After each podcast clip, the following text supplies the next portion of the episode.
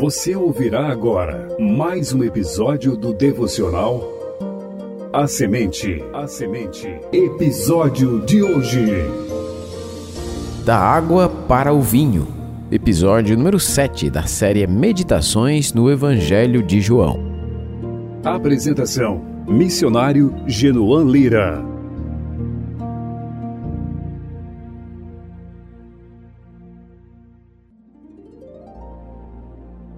No capítulo 1, João abre seu evangelho fazendo uma introdução geral à natureza divina de Jesus, reforçando essa apresentação com o testemunho de João Batista.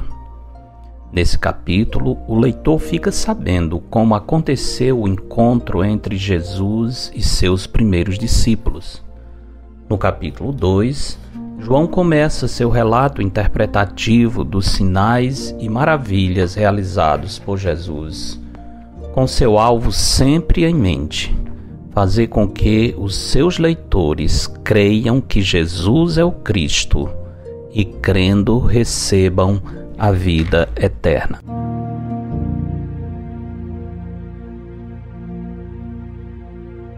A transformação de água em vinho em uma festa de casamento foi o primeiro dos 35 milagres de Jesus relatados nos quatro evangelhos. Esse importante evento ocorrido em Caná da Galileia não causou comoção pública como outros, mas foi importante para os que estavam mais próximos do Senhor. Diante do vexame do término do suprimento de vinho, Maria, que cria que Jesus era o Filho de Deus, fê-lo ciente do problema, pensando que tinha chegado o momento ideal de Jesus, por meio de um milagre, convencer os judeus presentes acerca da sua identidade messiânica. Jesus respeitosamente rejeitou a opinião de sua mãe mostrando que ele seguia a agenda do Pai. No entanto, realizou o milagre que revelou sua divindade por meio do poder de transformar a água em vinho. No capítulo 1, versículo 3, João escreveu que todas as coisas foram feitas por intermédio dele, e sem ele nada do que foi feito se fez. Isso significa que a transformação de água em vinho no casamento em Caná não era um evento único. Todos os processos agrícolas incríveis que fazem brotar as videiras e produzir as uvas, bem como o processo de fermentação que torna o suco de uva em vinho, acontecem sob o poder e a provisão de Cristo, que sustenta todas as coisas. A diferença em Caná da Galileia foi apenas a aceleração dos processos, que não deixa de ser um notório sinal do poder de Cristo.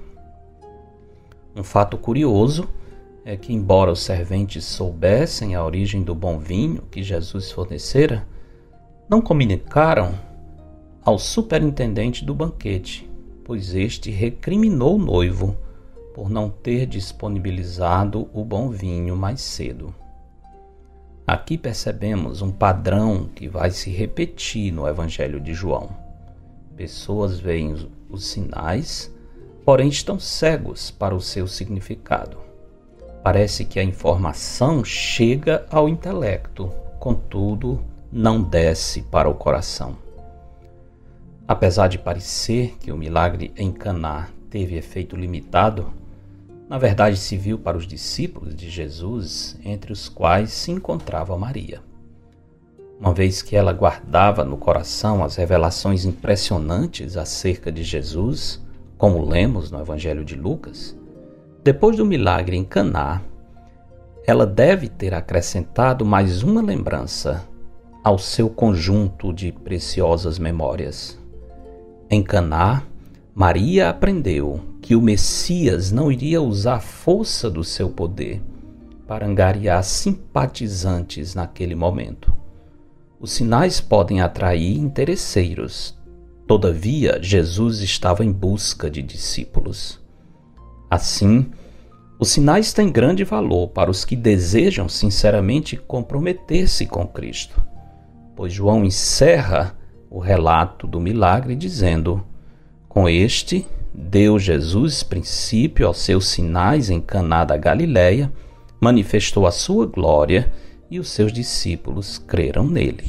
João 2:11. A pessoa que humildemente se dispõe a considerar as muitas evidências comprovatórias de que Jesus é o Cristo, o único mediador entre Deus e os homens, verá a glória de Cristo e será conduzida à fé salvadora. O Cristo que pode transformar água em vinho é poderoso para abrir os olhos do nosso coração, a fim de vermos o nosso pecado e a nossa necessidade do Salvador. Leia o segundo capítulo do Evangelho de João e fale com Jesus sobre o seu desejo de conhecê-lo e de crer nele. Porque dele, por meio dele e para ele são todas as coisas. A ele, pois, a glória eternamente. Amém.